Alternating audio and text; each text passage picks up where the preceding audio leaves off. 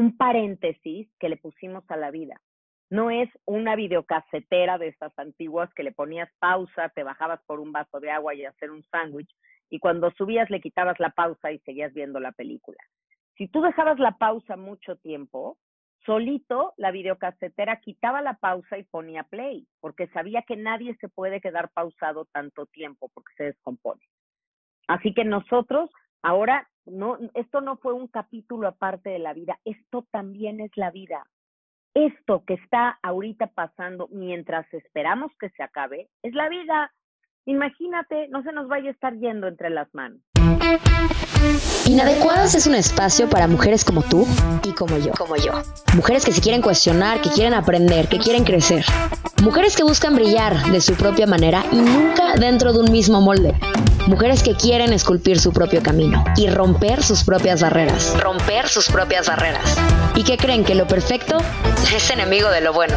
Me llamo Isabel Suárez y te quiero invitar a que tú y yo platiquemos de forma inadecuada.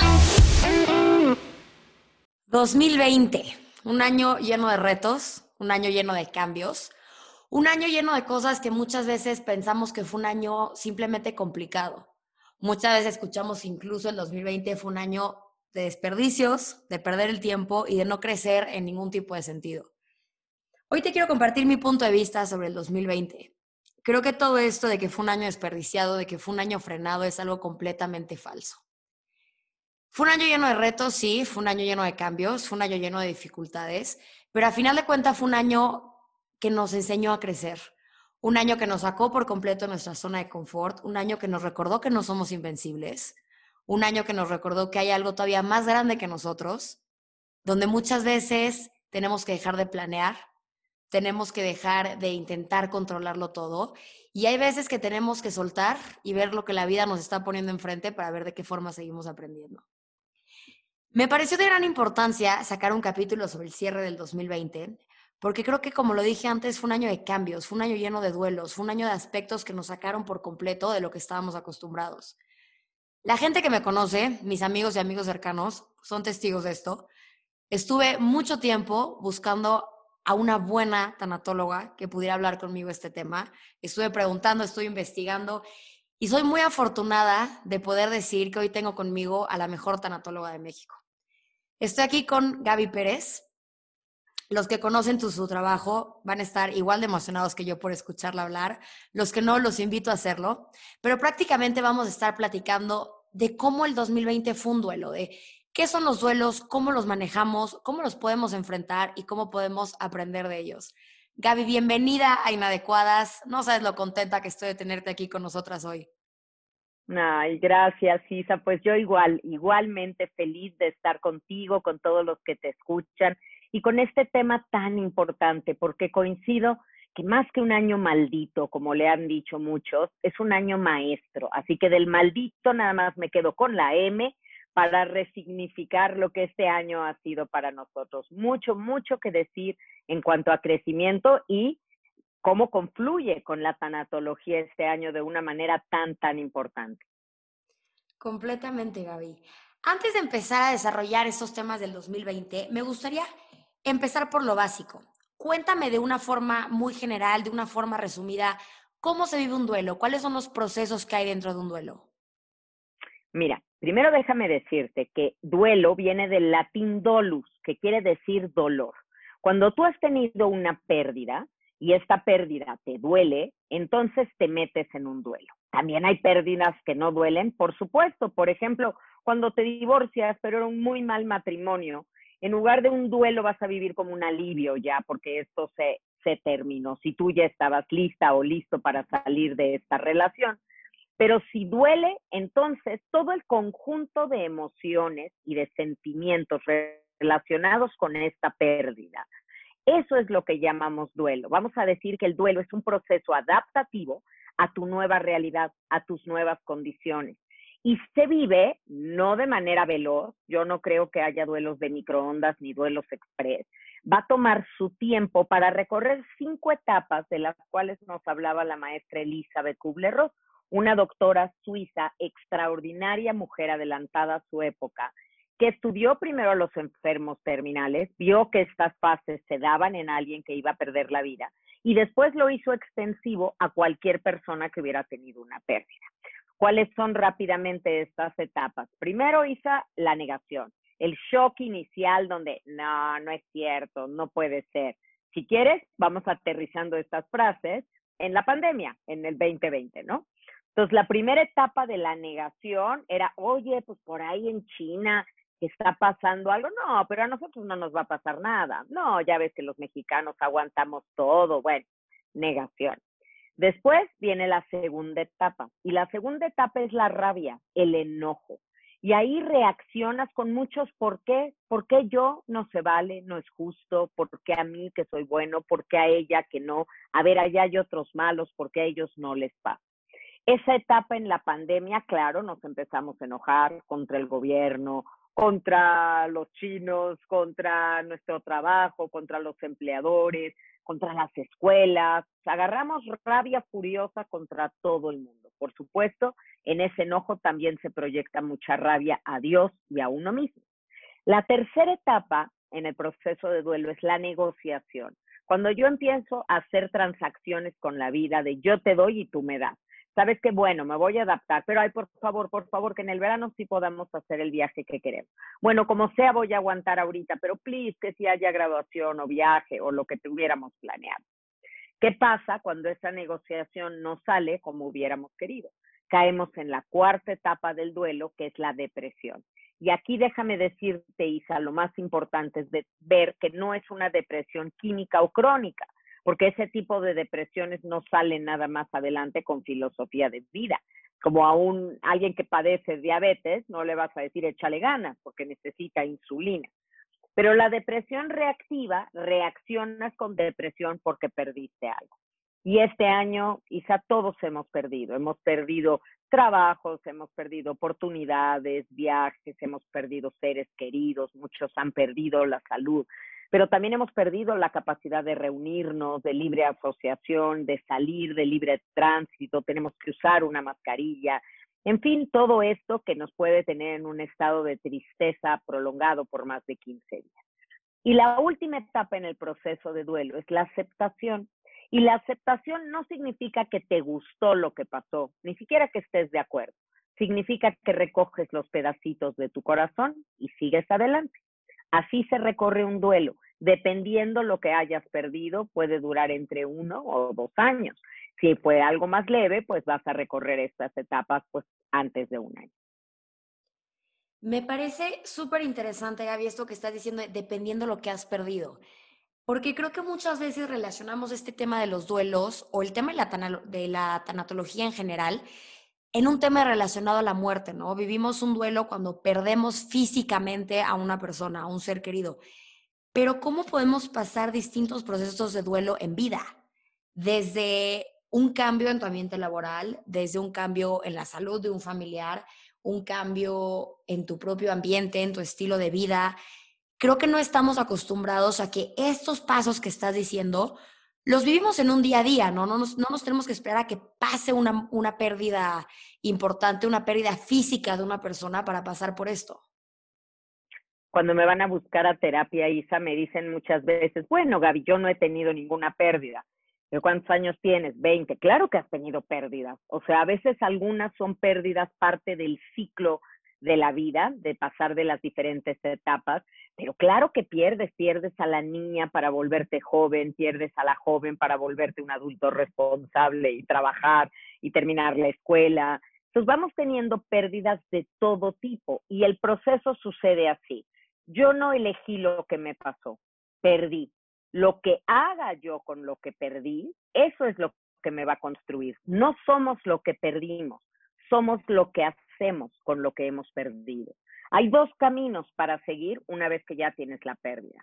O te evades y entonces te vas a llenar de basura emocional. Las personas que te dicen, ay, ni me dolió, no importa, mira, al cabo X, ya, no pasa nada.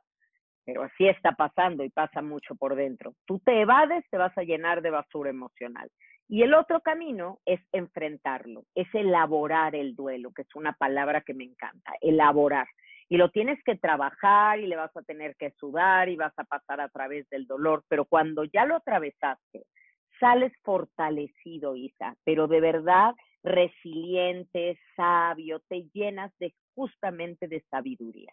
Y esto puede ser por cualquier tipo de pérdida, como lo dices tú, una mudanza, la muerte de una mascota, una traición, una infidelidad, terminar una amistad, que te respidan de tu trabajo, que tengas que cerrar tu empleo, que se hayan truncado tus sueños. Porque también recuerda una cosa, pérdida es algo que yo tenía y ya no tengo, como un celular que te lo roban o como un ser querido que ya se murió, pero también es algo que yo deseaba y nunca obtuve, como ser mamá, como casarme, como ser un jugador profesional de fútbol, cosas así que a lo mejor nunca obtuviste y eso también es una pérdida. Y creo que este último ejemplo que pones, yo creo que es de lo más común que está pasando en este 2020, ¿no? Es un, yo me iba a ir de maestría, pero llegó el 2020. Yo me iba a casar, yo iba a tal. Y creo que fue como un trancazo muy fuerte para muchos que estábamos viviendo en un acelere de planear y de tener estructuradas paso uno, paso dos, paso tres de lo que seguía con nuestra vida. Y de repente llega algo que de la nada te dice, espérate, tenemos otros planes completamente distintos para ti. Y esta frase que dijiste que hasta la apunté en donde estoy haciendo las notitas de este capítulo, somos lo que hacemos con lo que hemos perdido.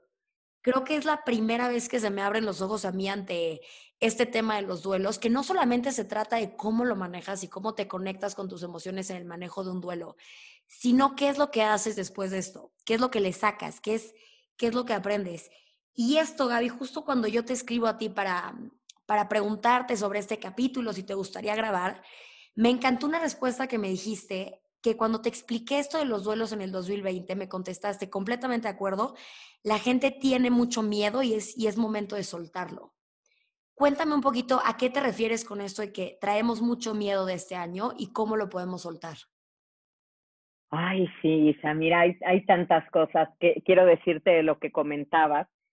Sí, sí necesitamos soltar lo que creíamos que iba a ser para abrazar lo que es. Porque lo dijiste muy bonito al principio en la introducción del tema. Este año vino a enseñarnos que no somos indestructibles, que hay algo más grande que nosotros. Y estábamos muy, muy encarrilados ya haciendo planes. Yo no sé si has escuchado una frase que dice, ¿quieres ver a Dios muerto de risa? Haz planes. Y sí, teníamos ya una soberbia, comprábamos boletos para un concierto que iba a ser en dos años, boletos de avión para finales de año cuando estaba empezando. O sea, ya nos creíamos que controlábamos todo. Y de pronto vino algo que, ¡pum!, nos cambia esto y es como si tuvieran jalado la cobija y se destapan los pies. Entonces, ¿qué pasó con esto? Que nos dimos cuenta, quedó de manifiesto quién tiene tolerancia a la frustración y quién no. Porque hay unos que están haciendo unos berrinches, Isa, tremendos. Y estoy hablando de verdad por cosas que deseaban y es muy válido querer algo, pero que también tienes que entender de repente que no se pudieron. Punto. Y es lo que hay y, ni hablar y nada de pobrecito de mí porque comparado a la pandemia y al número de muertes que hay en el mundo, seguramente que nuestro plan y nuestra frustración es menor comparado a este mal mayor. Y de ahí viene el miedo, porque vienen, hay tres tipos de miedo ahorita, Isa. Primero viene el miedo a morirse. Ese miedo que es un miedo nato en el ser humano y es como el miedo a extinguirme. Entonces, tenemos que trabajarlo. Ahorita te explico cómo. El segundo miedo es a yo ser agente de contagio para alguien. Que a mí me dé, y a lo mejor yo no sea tan grave, pero yo sea sin querer quien contagia a mis padres, a mis abuelos, a mis amigos, y alguien pudiera morir por mi culpa, cosa que pongo desde ahorita entre comillas, pero que es el miedo que tenemos. Y el tercer miedo es un miedo, una angustia, porque angustia es siempre miedo al futuro, donde decimos el mundo ya no va a volver a ser como antes y empezamos a tener una nostalgia del ayer impresionante porque creemos que el mundo como lo conocimos ya se acabó y yo al menos, Isa, no creo eso. Y no estoy dispuesta a renunciar al mundo como lo he conocido. Estoy dispuesta a adaptarme y por eso me cuido y por eso sigo todas las indicaciones que me dan. pero yo estoy lista para seguir viviendo y ojalá que todos los que nos escuchen también. Tendremos que hacer algunas adaptaciones, unas menores, otras mayores, pero la vida sí va a volver a ser lo que nos gustaba que era, te lo puedo apostar.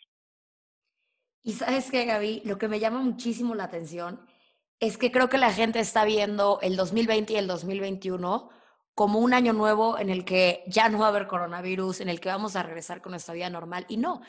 Pero ahora, eso no quiere decir que tengamos un ciclo importante que cerrar y abrir uno nuevo con o sin coronavirus, con o sin pandemia, con o sin cuarentena.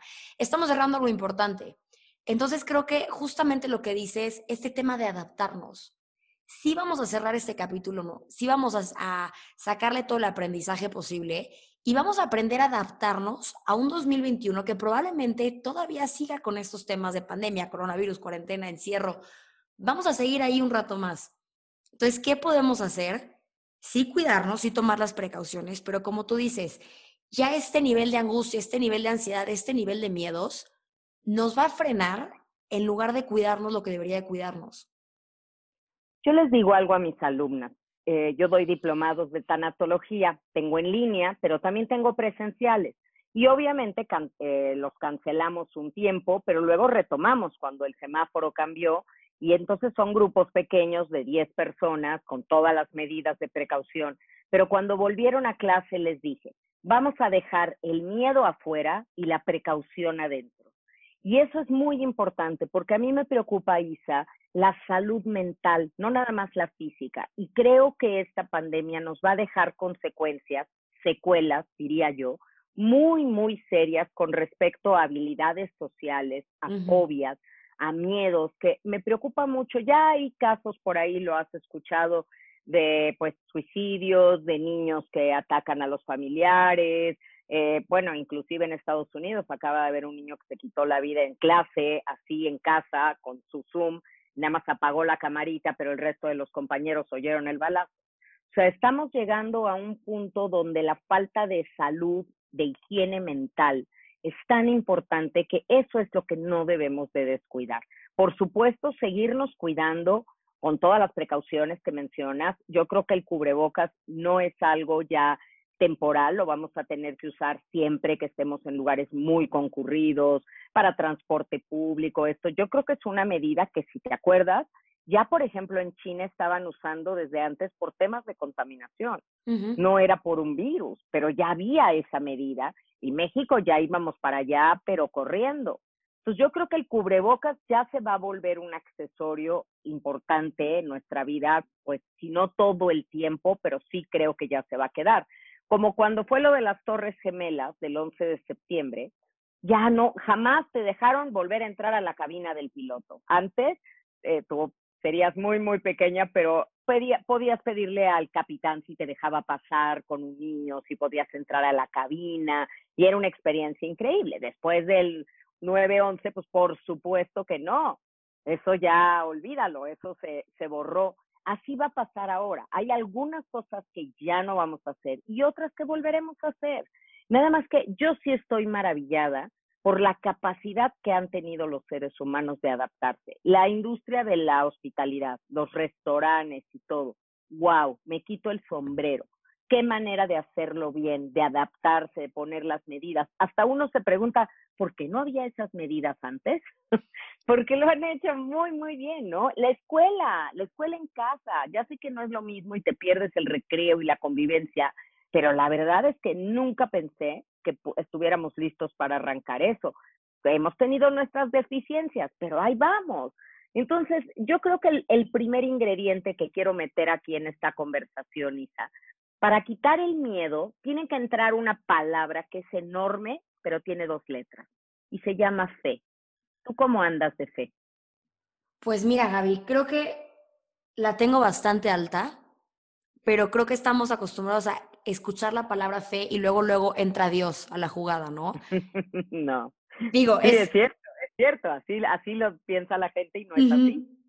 Que a ver, sí, es, es mi caso, en mi tema personal, yo sí soy una persona creyente, pero como cuando luego, luego alguien menciona fe, es un, esto va, la conversación va a girar en torno a Dios. Y no hay fe en la humanidad, fe en la ciencia, fe en 800 cosas distintas. y por meterle el que tiene que ser un tema religioso, muchas veces la dejamos de voltear a ver y se nos olvida lo importante que es. Es que fe es creer en algo que no ves, pero que sabes que existe y sabes que está.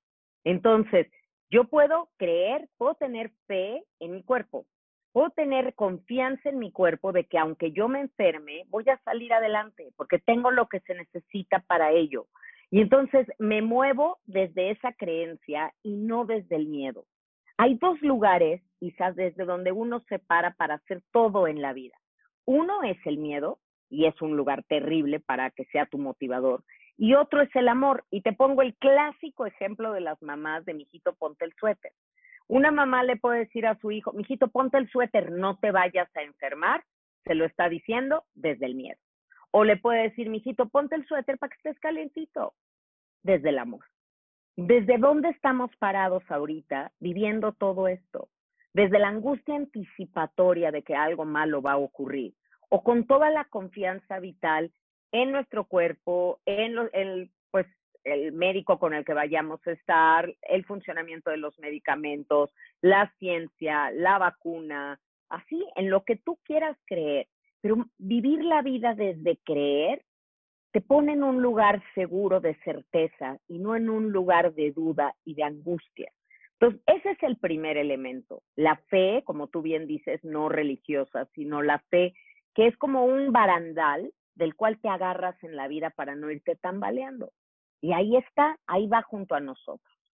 Otro elemento fundamental es el amor el amor, porque tú hablabas al principio de que nos dimos cuenta que hay cosas más grandes que nosotros. Y algo más grande que nosotros como individuos es el amor. Y si nosotros tenemos amor a lo que hacemos y amor a la vocación profesional también, eso es importante, vamos a encontrar la manera de ejercer lo que amamos hacer con los cambios que se tengan que ajustar. Ve ahora cuántos profesionistas de la salud pues pusieron a prueba su vocación porque se volvió de altísimo riesgo. Y sin embargo van y lo hacen y le ponen todo el corazón y recorren la milla extra.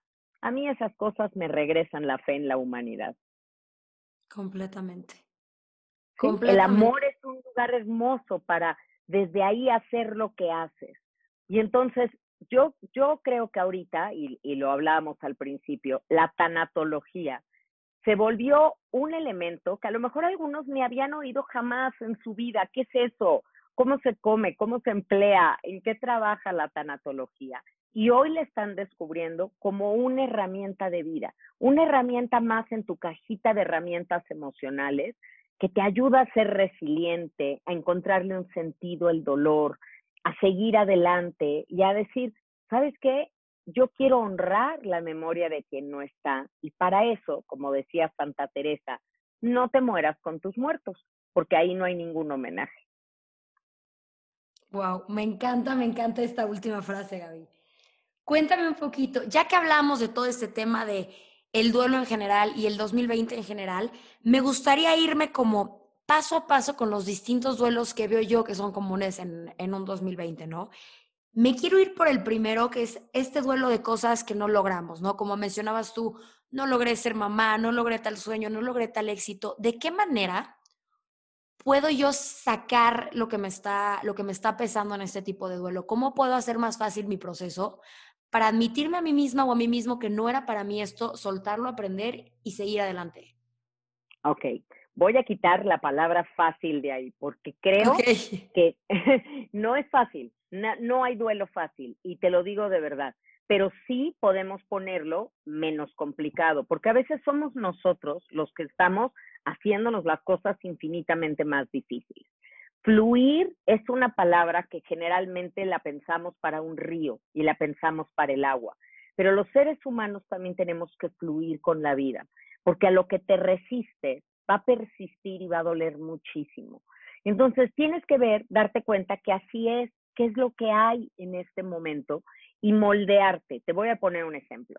Si alguien perdió su trabajo, ok, perdiste tu trabajo, pero no tu capacidad de trabajar, no seamos eh, tendientes a la tragedia. A tirarme a la tragedia de no, ya nunca más voy a encontrar otro trabajo así, jamás voy a tener oportunidad, a mí siempre me pasan cosas. A ver, saquemos el nunca, el jamás y el siempre de nuestro vocabulario porque es injusto.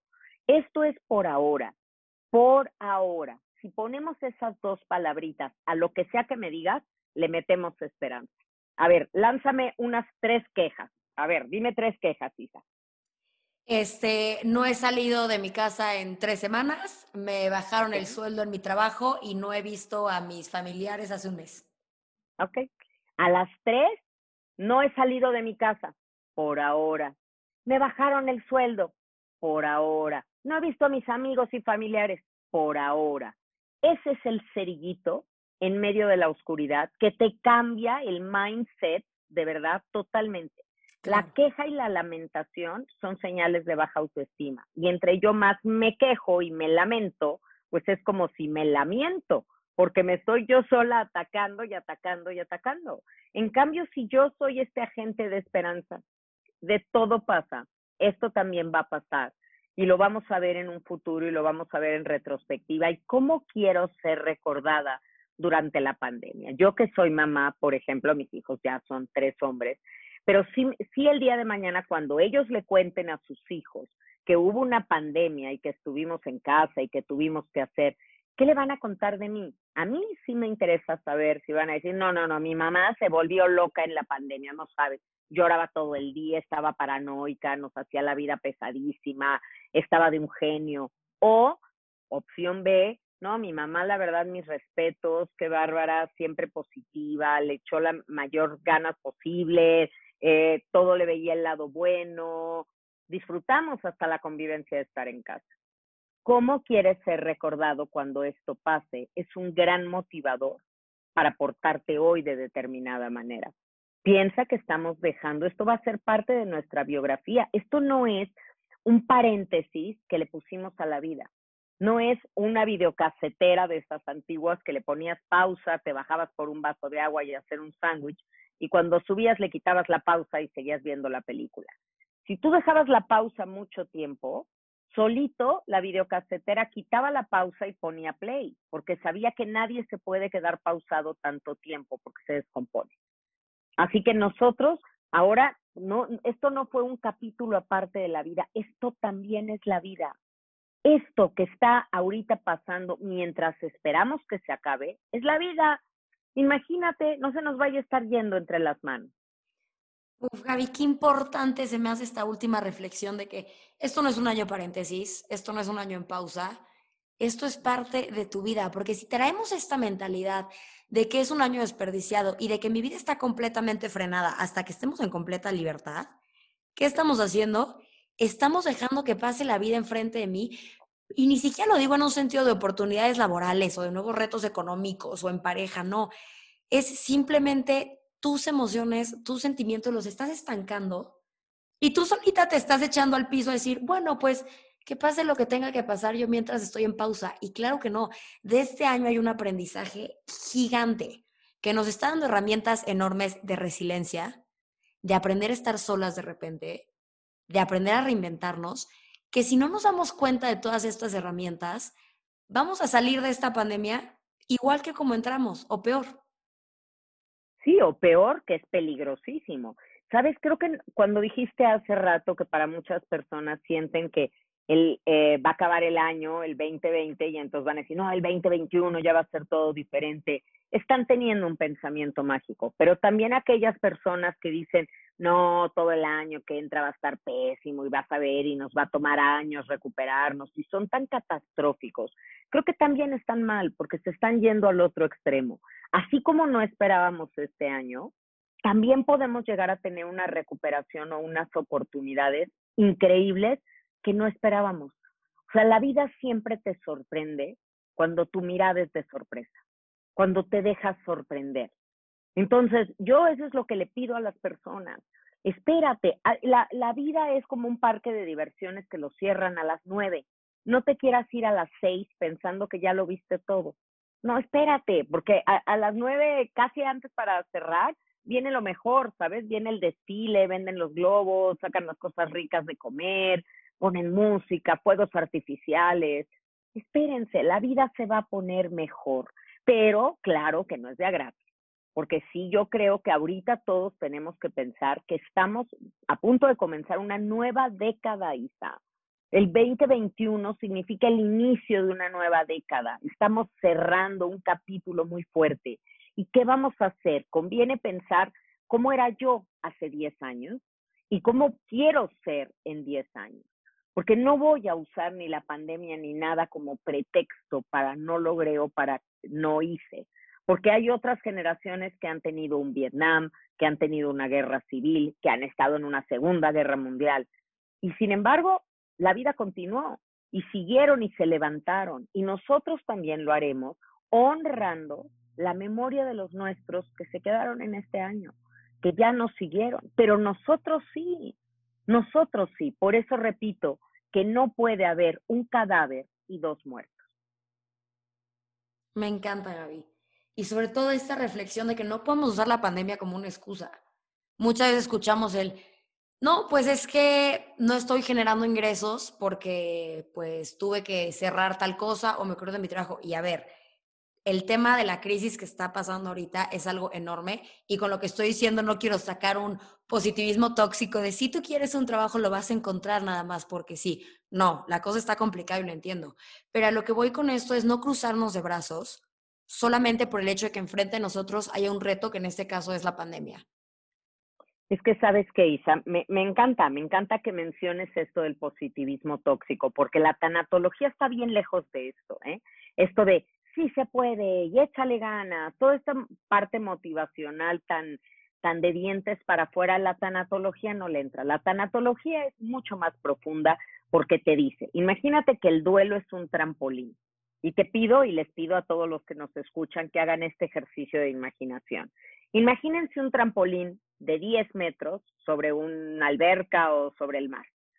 Ustedes van a ir caminando por ese trampolín y claro que da miedo caminar por ahí, ¿sabes? Se mueve, no es tierra firme y volteas para abajo y da muchísimo miedo, pero sigues avanzando en ese trampolín y llega un momento en el que ves que ya alguien más viene atrás de ti, ya alguien subió la escalera y está formadito atrás de ti esperando a ver qué vas a hacer.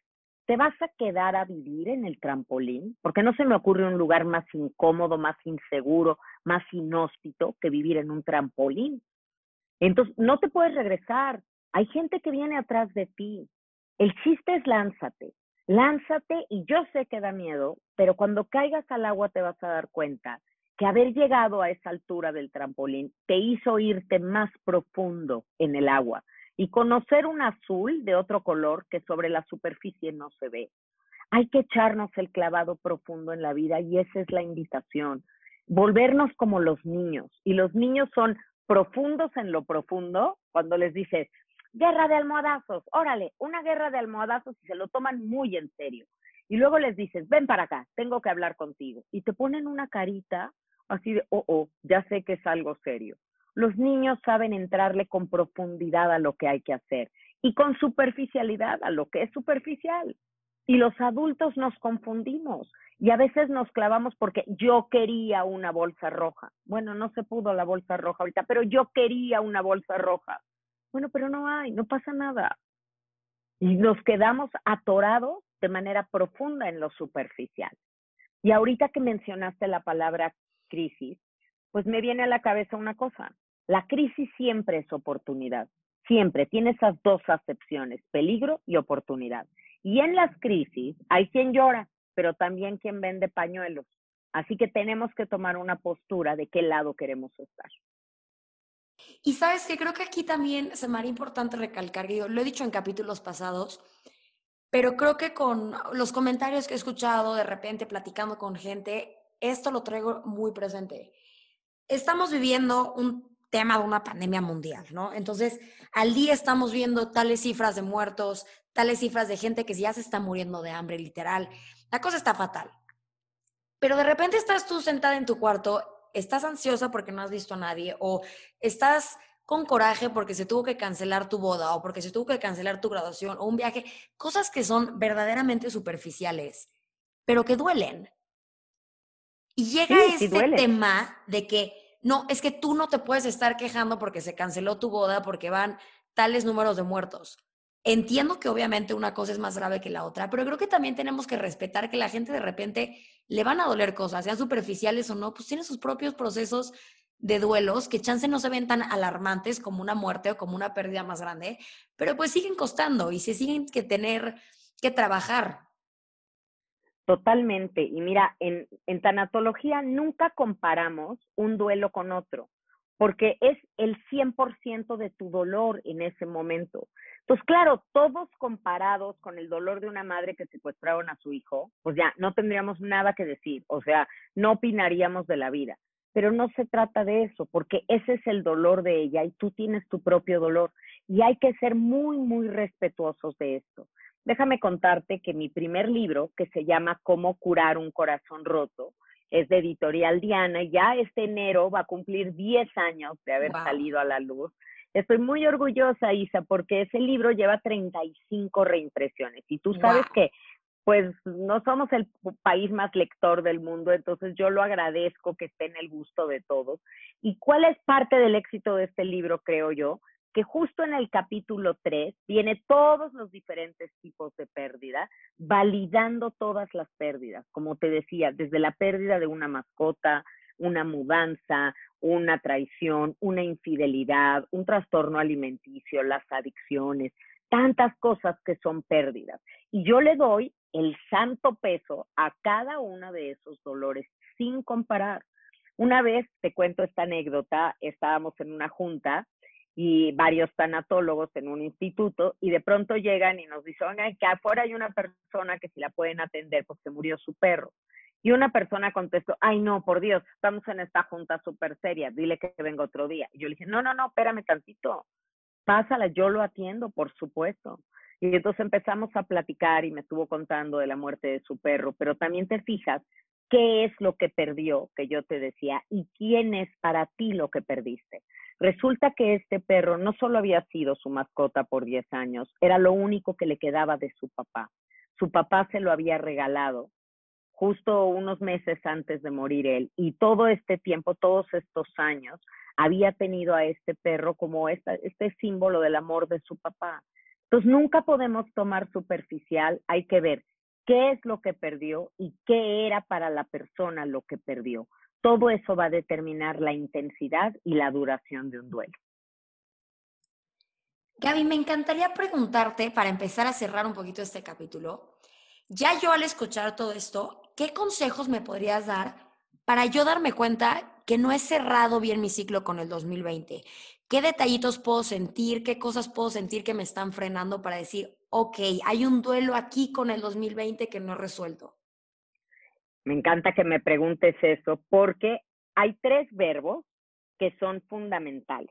En mi nuevo libro, Isa, que se llama Tu Camino para Sanar, que les recomiendo mucho, es un libro que escribo en coautoría con Mercedes da Costa, una quiropráctica, con Renata Roa, especialista en mindfulness, y con Claudia Sánchez, una numeróloga conductual.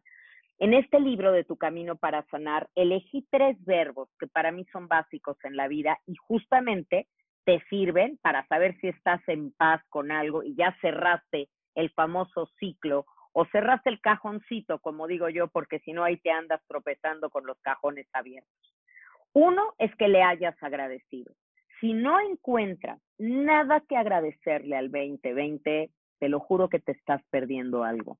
No es que lo hubiéramos querido, ojo, hago hincapié en esto. No es que, ay, gracias que pasó este año. No, no, no. De haber podido, claro que no hubiéramos querido la pandemia, pero ya que pasó, hay que extraerle significado porque ya pasó. Más te vale que lo capitalices a tu favor. Tienes que encontrar una cosa que poder agradecerle por lo menos a este año. Entonces, haces ese ejercicio de agradecimiento. Luego, la segunda, el segundo punto es elabora. Elabora quiere decir trabaja lo que te dolió. Entiéndelo con la cabeza, pero también bájalo 40 centímetros y entiéndelo con el corazón y entiende que las cosas pasaron como tenían que pasar, no como tú hubieras querido que pasaran, pero que ya está bien y que ya pasó. Sí pasó, pero ya pasó. Y eso es elaborar un duelo. Y finalmente perdona, perdona, porque el que no perdona se queda enganchado y atorado. Entonces, perdona lo que sientas que tienes que perdonar, la incapacidad o la insuficiencia hospitalaria, eh, las decisiones de un gobierno, adiós si es que te enojaste con él, lo que hiciste o dejaste de hacer.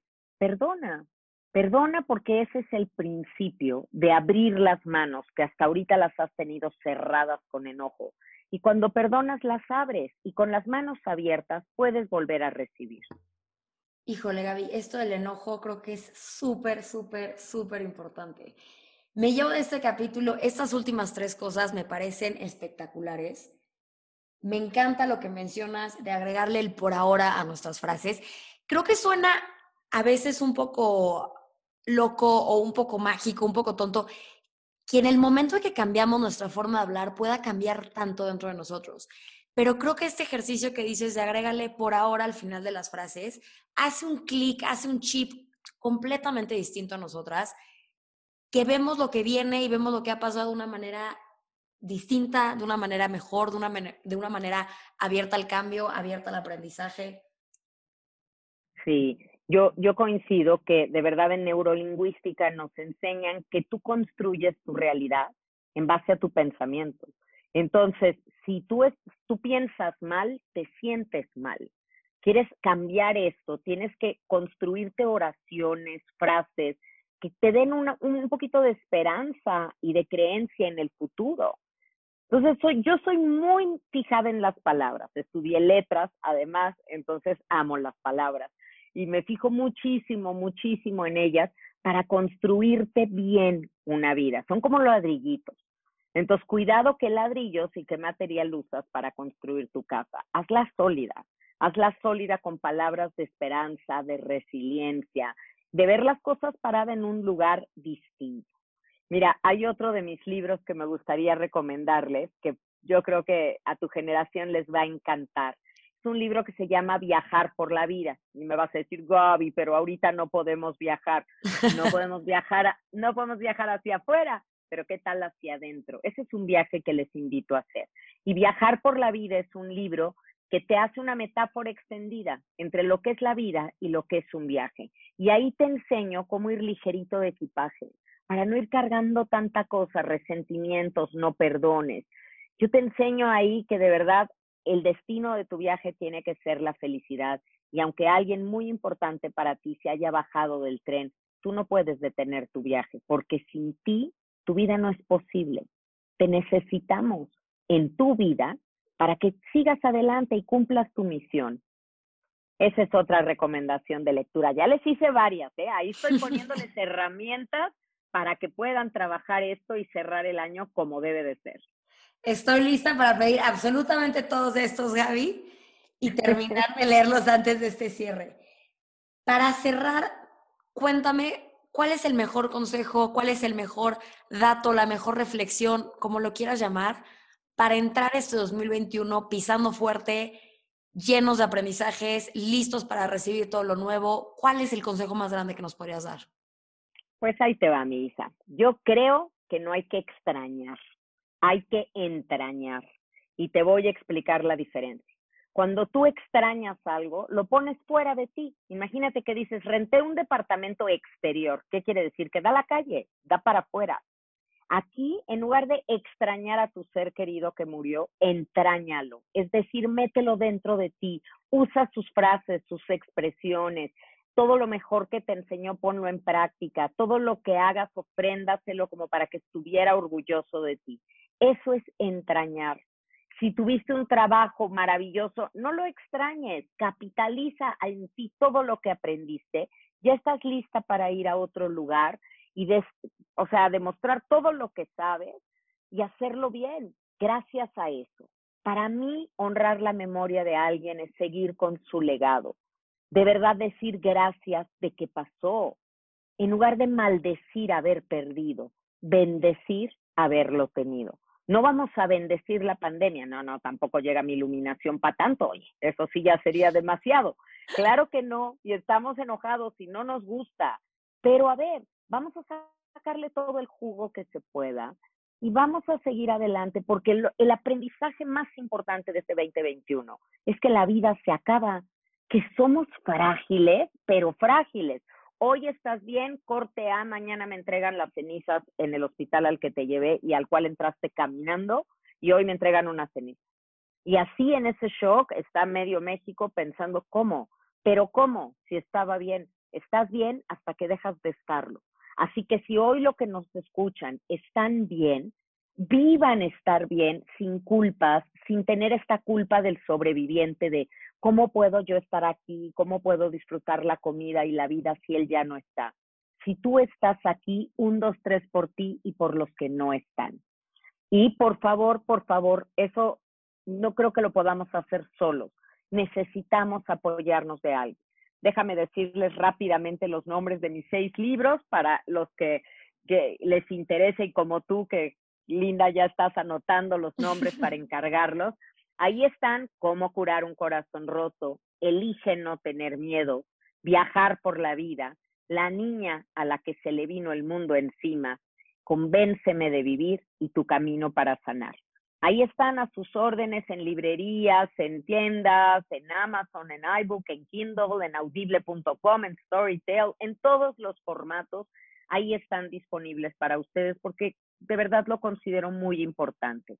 Y si a alguien le interesa la tanatología y le interesa encontrarle sentido al dolor, descubrir el sentido de la vida y herramientas para ello, pues ahí está mi diplomado en línea y mis conferencias en línea en una plataforma que es gabitanatóloga.teachable.com.